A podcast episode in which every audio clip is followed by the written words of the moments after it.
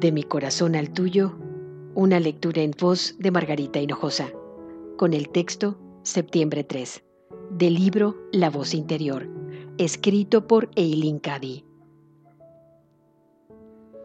Da, da una y otra vez. Nunca trates de guardar nada.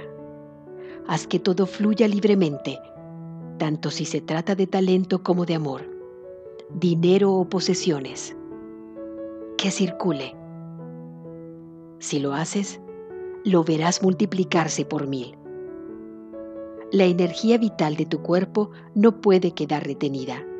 Ha de mantenerse en movimiento y circular. Pues sólo de esa manera podrá penetrar una fuerza vital mayor, más nueva, y tú podrás convertirte en un ser vital. Así es con todas las cosas. Permite que se muevan y no detenga su flujo. Observa la vida desplegarse para ti con verdadera perfección. Tienes que ver cada una de tus necesidades satisfechas en el momento justo. Espera que así suceda y nunca dejes que las dudas asalten tu conciencia.